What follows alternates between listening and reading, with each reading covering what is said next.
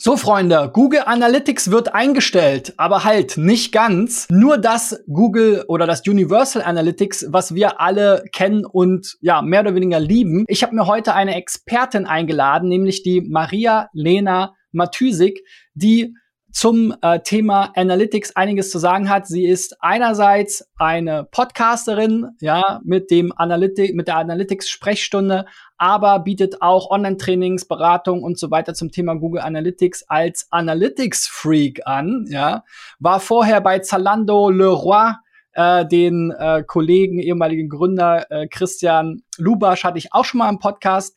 Insofern freue ich mich, äh, dass du dabei bist. Hallo, Maria. Hallo, danke dir für die Einladung. Kürzlich ähm, äh, kam ja die Meldung raus, Google hat ja ein bisschen überraschend, aber auch nicht ganz angekündigt, dass äh, das allseits geliebte und von Datenschützern gehasste Universal Analytics am 1.7.20 23 eingestellt wird. Mhm. Das war natürlich eine Schockmeldung, weil es doch relativ nah ist. Ja, man hat vielleicht gehofft, dass es eine längere Übergangsphase gibt. Ähm, ich bin äh, gespannt äh, sozusagen, wo da die Reise hingeht, denn äh, Google Analytics äh, ja 4 ist ja schon noch mal ein ganz anderes Thema. Vielleicht erstmal ähm, in deine Richtung, ähm, wie war so das Feedback deiner Kunden? Welche Erfahrungen hast du schon mit Google Analytics 4? Bei uns war das alles immer so ein bisschen durchwachsen. Äh, jetzt in Bezug auf diese Meldung äh, ist mir da erstmal der kalte Schweiß wieder in die Stirn runtergelaufen. Ja, Absolut. Also ähm, es hat tatsächlich so einen kleinen Tumult ausgelöst, diese Meldung von Google, dass es eingestellt wird. Und ähm, ironischerweise vielleicht habe ich am selben Tag noch, am Vormittag, in einem Meeting mit einem Kunden gesagt, ja, das wird nicht eingestellt, also umstellen ist wichtig, aber kein, nicht in Panik verfallen oder so. Und dann am Nachmittag habe ich das festgestellt, dass Google das veröffentlicht hat. Und ähm, ja, dann durfte ich auch direkt quasi wieder zurückrudern. Ähm, ja, also für mich ist tatsächlich natürlich Google Analytics 4 jetzt schon seit einer ganzen Weile ein Thema. Auch wenn ich ähm, erst seit, ich würde sagen, ja, seit Anfang des Jahres oder seit letztem Herbst ungefähr wirklich fast nur noch Google Analytics 4 Setups mache, betreue, äh, weiterentwickle. Ähm, ich glaube, so dass die letzten Anpassungen, sag ich mal, die ich jetzt noch in einem, in einem Universal Analytics gemacht habe, es war irgendwie im Januar und jetzt ist es tatsächlich auch ähm, durch. also ich als Consultant für meine Kunden werde jetzt quasi nichts mehr an Universal Analytics machen und tun und habe auch äh, letztes Jahr schon einige wirklich äh, from scratch sozusagen GA4-Setups gemacht. Ähm, also es ist nicht mehr ganz neu natürlich. Klar, äh, wenn man wie ich irgendwie den ganzen Tag nur mit Analytics arbeitet, dann hat man ein bisschen mehr Zeit, sich an sowas zu gewöhnen und das Ganze geht ein bisschen schneller. Ähm, aber klar, so die Umstellung war auch für mich äh, nicht ganz einfach. Also es funktioniert ja schon wirklich komplett anders und sich da neu reinzudenken, auch wenn es, also aus Analytics-Perspektive bin ich mega begeistert von GA4. du hast ja vorhin schon ein bisschen erwähnt, dass es unter vielen Online-Marketern jetzt nicht unbedingt äh, so ein Lieblingsthema ist, diese ganze Umstellung. Um, ja, aber ich sehe da schon auf jeden Fall viel Potenzial und viele Vorteile finde ich gut, würde ich sagen, dass Google das gemacht hat. Ja, Google ist ja immer wieder gut, äh, auch für die Agenturen, ja, wenn Google irgendein Thema pusht. Äh, ich kann mir vorstellen, dass jetzt die Anfragen sozusagen sich häufen. Denn Google empfiehlt ja auch, äh, wenn man eben Analytics weiter nutzen will, dass man jetzt eben zeitnah und dann auch bis zu dieser Frist natürlich auf Google Analytics 4 umsteigt. Ist denn dieser Umstieg überhaupt so einfach möglich? Kann ich quasi meine alten äh, Universal Analytics Daten jetzt in Google Analytics 4 migrieren und irgendwie weitermachen, als wäre das so ein Software-Update oder was sind da eigentlich für Schritte nötig, um jetzt äh, auf Google Analytics 4 umzusteigen? Ja, schön wär's, wenn es so einfach wäre, aber ich sag mal so, wäre das möglich, wäre ja auch quasi der, ähm, ja, die Änderung gar nicht so groß, wie es tatsächlich auch vielleicht nötig ist, weil es schon einiges besser macht. Ähm, ich glaube, also vielleicht um nochmal so einen Überblick zu geben. Ich glaube, das Schwierigste an der Umstellung ist gar nicht mal ähm, das technische tatsächliche Umstellen, also von wir haben UA, also Universal Analytics Daten und wir haben jetzt GA4 Daten. Klar, das ist auf jeden Fall ein Ding sozusagen, aber die, äh, die größte Umstellung ist einfach damit zu arbeiten. Also sich da reinzudenken, wie funktionieren die Daten jetzt anders, wo finde ich was, ähm, wie muss ich umdenken, wenn ich mit dem neuen Tool, also mit GA4 quasi arbeite. Ich glaube, das ist der größte wird, wird die größte Aufgabe sein für viele Marketingteams. Und ähm, da ist es natürlich super, super wichtig, zeitig, sag ich mal, damit zu starten. Und ich glaube, das hat wahrscheinlich jetzt ähm, Google auch so ein bisschen dazu gebracht, so eine krasse äh, Ansage zu machen, dass es wirklich abgestellt wird, weil einfach äh, natürlich diese Umstellung, also dieses Umdenken und die ganzen Reports und ähm, Dashboards und so weiter umzustellen und umzudenken, das ist schon eine, eine große Aufgabe. Genau, und da sehe ich so ein bisschen den, den ja, die größte Herausforderung einfach. Diese offizielle Frist, der 1.7.23, liegt ja jetzt immer noch über ein Jahr in der Zukunft. Aber wenn man jetzt mal wieder im Praktischen dann denkt, also in vielen Marketing-Auswertungen ist ja auch der Vorjahresvergleich total relevant. Ähm, wenn man sich das jetzt äh, sozusagen dazu zieht als, äh, als Frist, dann müsste man ja eigentlich schon ab 1.7.2022 Daten sammeln, Google Analytics 4, damit man überhaupt einen vernünftigen Vorjahresvergleich machen kann, oder? Ähm, genau, also Google löscht ja die Daten nicht am 1.7., sondern ab 1.7. werden nur keine neuen Daten mehr erhoben. Und danach haben wir auf jeden Fall noch ein halbes Jahr Zeit, mit den alten Daten zu arbeiten. Also so ganz so krass ist der ähm, sozusagen der Cut da nicht. Ähm, ja, es wäre natürlich wichtig, ähm, quasi so ein bisschen äh, historische Daten zu haben, um dann so einen Jahresvergleich zum Beispiel auch machen zu können, auf jeden Fall. Ähm, ja, aber natürlich, also ich kenne es jetzt von meinen Kunden, die jetzt auch gerade nach dieser äh, Nachricht von Google angefragt haben, ähm, wann wir uns denn gemeinsam um die Umstellung kümmern könnten. Ne? Solche Sachen müssen geplant werden und einige haben jetzt für Q3 zum Beispiel angefragt und ja, wir müssen das dann in unsere ne, ähm, Budgetplanung und, und äh, Planung, einfach Jahresplanung aufnehmen. So schnell geht es halt alles einfach nicht. Deswegen ist es natürlich super, super wichtig, einfach mit der Planung zumindest anzufangen.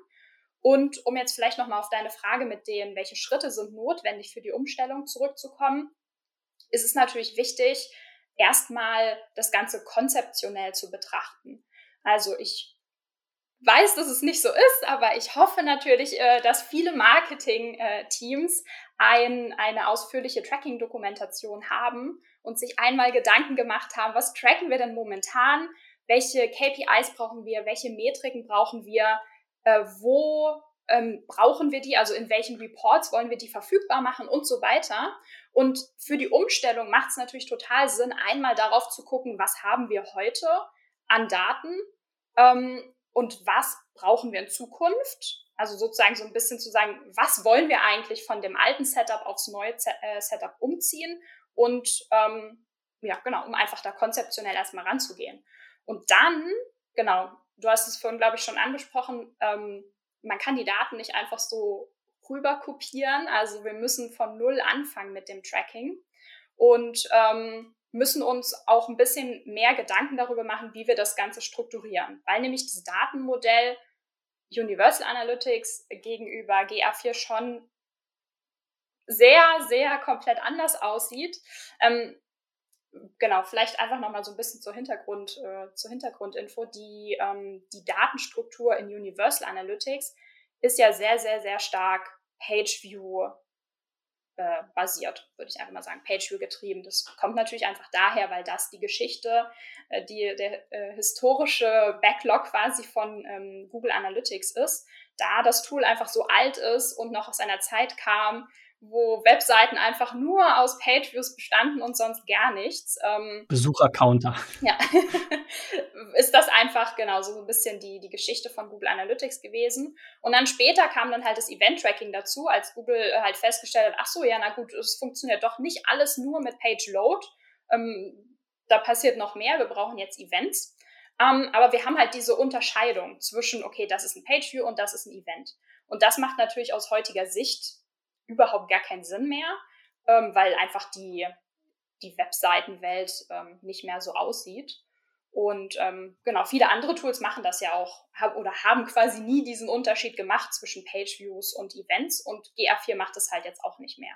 Das heißt, ähm, wir haben nur noch Events und wir haben ähm, nicht mehr diese alte Event-Struktur aus Event Category, Event Action, Event Label, Ende, sondern wir haben jetzt quasi die Möglichkeit sozusagen benutzerdefinierte, also völlig freie äh, Parameter mitzugeben. Nicht mehr nur diese drei für ein Event, sondern halt auf jeden Fall den Eventnamen und dann halt Parameter, die wir selbst definieren können. Das macht das Ganze natürlich sehr, sehr, sehr, sehr viel komplexer. Also wir müssen uns jetzt wirklich überlegen, okay, was haben wir denn vorher mit jedem Event getrackt und was davon wollen wir jetzt auch äh, in die neue Struktur übertragen? Und dadurch, dass wir jetzt quasi mehr Platz haben, haben wir ja auch viel mehr Möglichkeiten, die man nicht nutzen muss, Klar, man muss das Setup nicht komplexer machen als, als notwendig, aber die man halt tatsächlich nutzen könnte. Da sind wir ja schon eigentlich bei den Unterschieden quasi ähm, überleitend. Ähm, ich habe auch mal so aufgeschnappt, na ja, mit Google Analytics 4 hat man gar nicht mehr jetzt so die klassische Anzahl an Sessions, Visits, Unique Visits und so weiter, sondern irgendwie kam dann äh, die, das, äh, die ähm, ja, das Buzzword Cohort-Based Tracking ähm, da zur Sprache. Mhm. Äh, was, was sind denn da, also gibt es da diese, was sind da die Unterschiede jetzt auch von der Auswertung, von den Zahlen, die ich mir dann angucken kann? Habe ich da noch so meinen Besuchercounter und kann sagen, ja, im letzten Monat hatte ich so und so viele Unique Visitor? Ja, auf jeden Fall. Also ganz, also ich sag mal so, die Webanalyse an sich wird nicht neu erfunden. Ein paar Metriken funktionieren jetzt komplett anders in, in GA4. Aber ich glaube, davon muss man sich jetzt auch nicht irgendwie abschrecken oder äh, in Panik verfallen oder so, dass jetzt alles anders funktioniert. So ist es nicht. Also es gibt immer noch die Logik, wir haben Nutzer, wir haben Sessions und so weiter. Ähm, GA4 ist jetzt einfach sehr, sehr viel stärker Engagement basiert. Also Google hat diese, dieser, also ist ja keine Metrik, ich sag mal so, eine Metrikengruppe, von Engagement viel, viel mehr Raum gegeben und zum Beispiel solche Sachen wie die Bounce Rate abgeschafft. Die war ja sowieso immer schon so ein Thema hm, mit Vorsicht zu betrachten, sag ich mal. Viele haben äh, sie gehasst oder gesagt, was für ein, eine dämliche und nutzlose Metrik. ich persönlich habe immer gesagt, ja gut, das ist halt nur eine Zahl.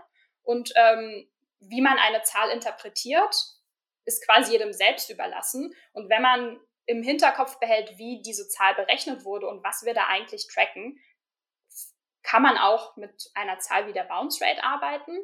Ähm, aber Google fand es nicht und ähm, hat die einfach komplett abgeschafft und sie durch Engagement-Metriken quasi ersetzt. Das heißt, da gibt es eine kleine Änderung. Es gibt auch kleine, kleine Änderungen, ähm, was jetzt zum Beispiel die Definition einer Session angeht. Ähm, also in Universal Analytics war das ja so, dass ähm, eine Session quasi geendet ist, wenn ein neuer Einstieg in die Seite stattgefunden hat. Also man über eine neue Marketingkampagne zum Beispiel erneut auf die Seite kam, wurde die alte Session beendet, eine neue geöffnet. Das ist jetzt nicht mehr der Fall. Google denkt, derjenige sucht gerade, ist aktiv quasi dabei, mit der Webseite zu interagieren, mit dem Thema sich zu beschäftigen. Das ist dieselbe Session, aber der Marketing-Touchpoint wird natürlich trotzdem quasi gezählt. Solche Geschichten. Oder vielleicht auch, ähm, ist vielleicht so ein kleiner Fun-Fact, dass ja eine Session in Universal Analytics immer um Mitternacht geendet hat, ähm, wo man sich gefragt hat, äh, why? ja, keine Ahnung. So halt so ein Datenbank-Artefakt quasi und das gibt's jetzt auch nicht mehr.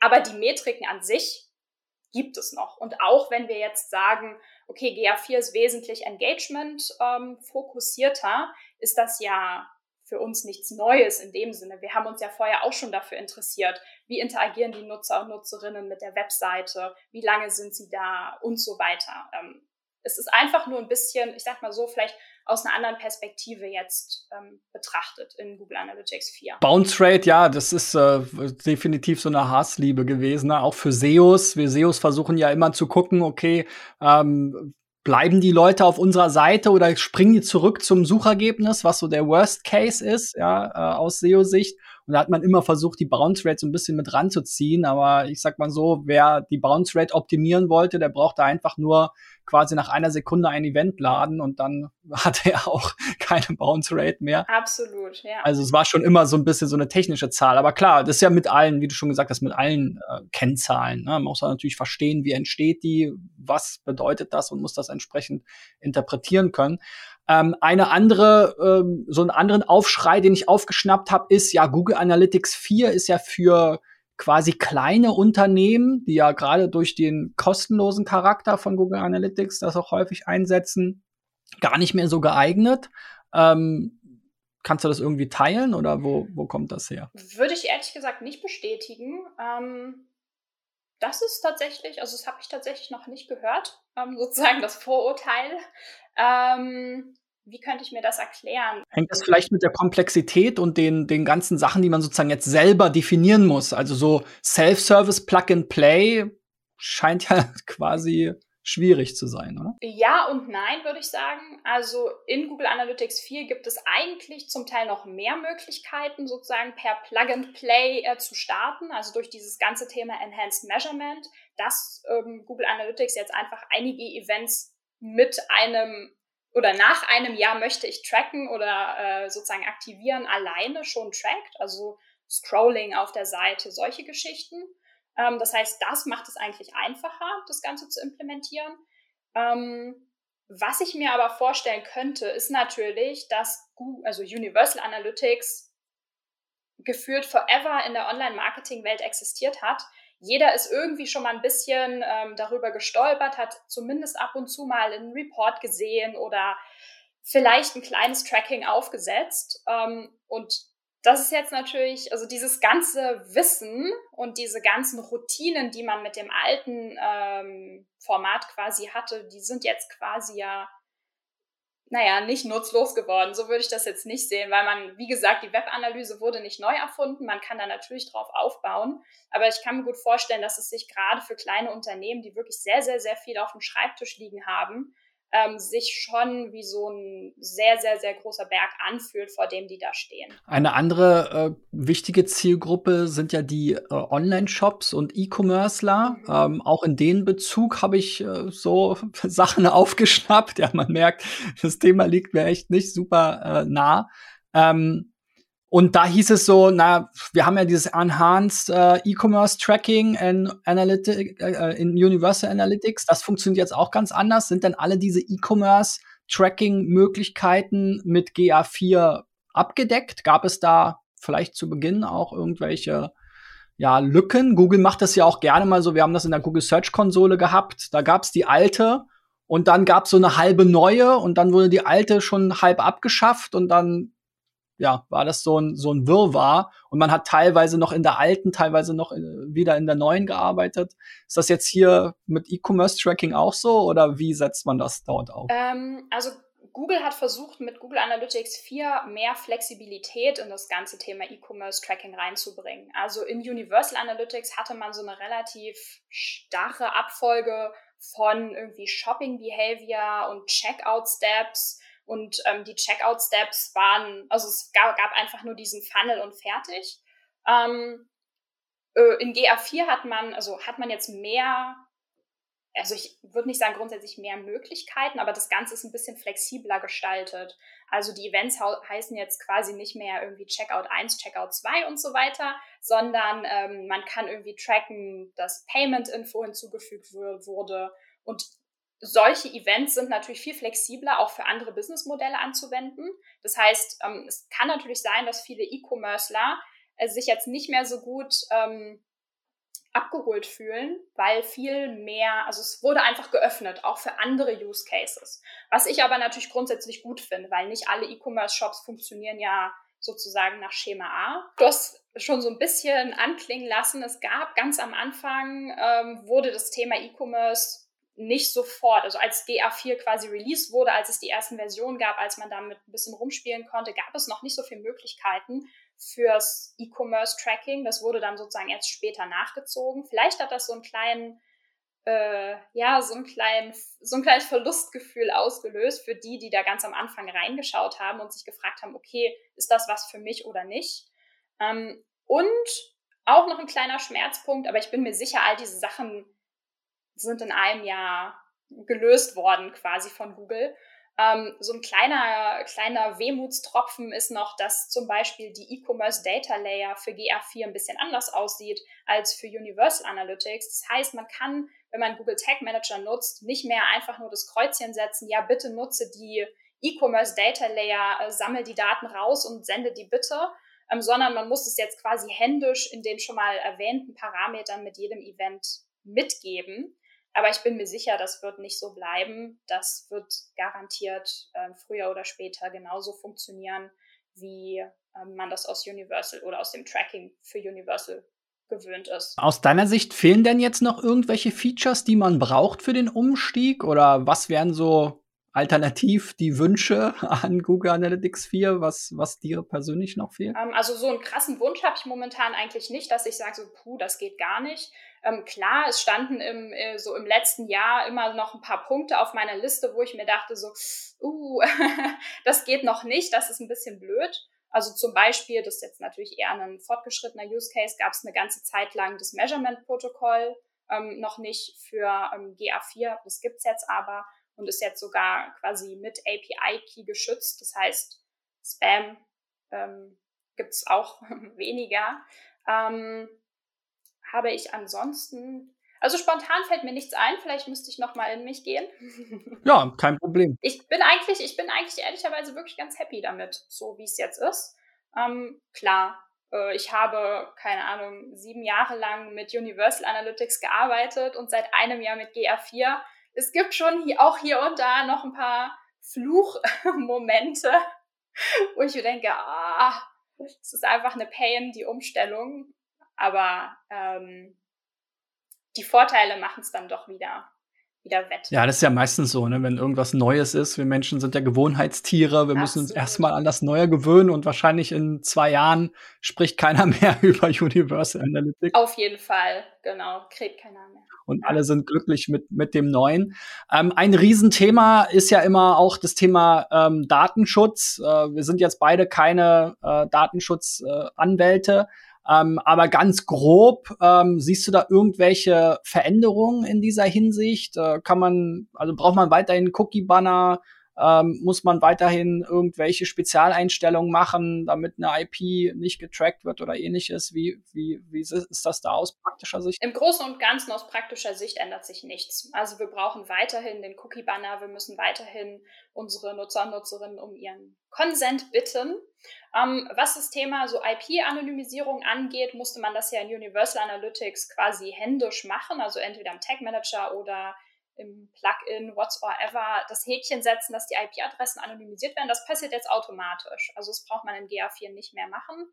Ähm, aber darüber hinaus so rein praktisch alles alles wie vorher. Und zum Abschluss vielleicht noch, wenn man jetzt wirklich quasi wie von neu, von vorne startet, du hast es ja so, ge, so äh, gesagt vorhin, man startet quasi äh, komplett von vorne. Mhm da fragt sich sicherlich auch der eine oder andere, vielleicht auch gerade vor dem Hintergrund dieser Datenschutzproblematik oder jetzt auch generell, was gibt es vielleicht noch für Alternativen? Ähm, was sind so die, die du bei deinen Kunden am häufigsten siehst oder die im Gespräch sind oder wonach du gefragt wirst? Mit welchen hast du vielleicht selber äh, schon erste Erfahrungen und ähm, ja, warum würdest du dennoch weiter Google Analytics 4 bevorzugen? Ähm, ich bin jetzt tatsächlich vielleicht ein bisschen voreingenommen, weil ich tatsächlich ein großer Fan von Google Analytics bin. Und ähm, gerade für kleine und mittelständische Unternehmen sind einfach die ähm, Integrationen, die man für Google Analytics bekommt, also Google Data Studio, Google Tag Manager, dass das sozusagen auch kostenlos äh, funktioniert, zu nutzen ist, dass das Ganze mit Google Ads spricht und so weiter, die sind einfach so groß, dass die Umstellung schon schmerzhaft wäre auf ein anderes Tool. Und deswegen, also ich habe natürlich auch einige Kunden, die gerade da so ein bisschen drüber nachdenken, puh, machen wir jetzt die Umstellung wirklich zu GA4 oder nehmen wir doch ein anderes Tool? Also keine Ahnung, zum Beispiel Matomo ist sicher so der, der bekannteste und ähm, weit verbreitetste Vertreter. Ähm, aber ja, man, also man muss es auf jeden Fall schon ähm, durchdenken, wie man auch mit den Daten arbeitet. Also wie arbeiten wir mit den Google Analytics Daten und wie könnten wir mit den Daten, die auf zum Beispiel datenschutzfreundlichere Art und Weise getrackt werden, arbeiten. Weil natürlich gibt es, wenn man, sag ich mal, datenschutzfreundlicher trackt, Abstriche, die man an der Datenqualität machen muss. Das ist natürlich ganz klar. Es kann aber Sinn machen, auf jeden Fall. Ja, also wir sind auch immer wieder am Schauen. Ne? Wir haben ja auch diverse Kunden. Wir sind auch schon mal gezwungenermaßen quasi mit Google Analytics 4 in Kontakt gekommen. Das war jetzt erstmal so ein Kulturschock. Ähm, und der Kunde, äh, wir konnten den Kunden dann äh, sogar überreden, sozusagen parallel mal Universal Analytics mitlaufen zu lassen, damit man erstmal sozusagen die standardisierten Prozesse weiterlaufen hat. Das ist natürlich jetzt ein bisschen vergebene Liebesmühe gewesen. Bei Matomo ja, haben wir auch einen Kunden gehabt, der ist zuerst wegen dieser ganzen Datenschutzsachen auf Matomo gewechselt, jetzt wieder zurück zu Google Analytics, weil es einfach, ja, man kann es nicht vergleichen. Es ist wirklich sehr basic und wenn man es dann halt wirklich auch aus Datenschutzsicht selber trackt, äh, selber hostet und so weiter, hat man ja auch noch viel mehr Aufwand und Wartung und braucht ganz andere Kompetenzen ähm, und äh, ja auch äh, es scheint ja auch klassisch auf Webdatenbanken zu basieren, ist also auch alles gar nicht so performant, wenn man jetzt auch ein bisschen mehr äh, Druck auf der Seite hat. Ich bedanke mich sehr bei dir, Maria, für die coolen Insights. Ist immer wieder wichtig, mit Experten zu sprechen. Und ähm, ja, vielen Dank und bis bald. Ciao, ciao. Bis bald. Danke dir.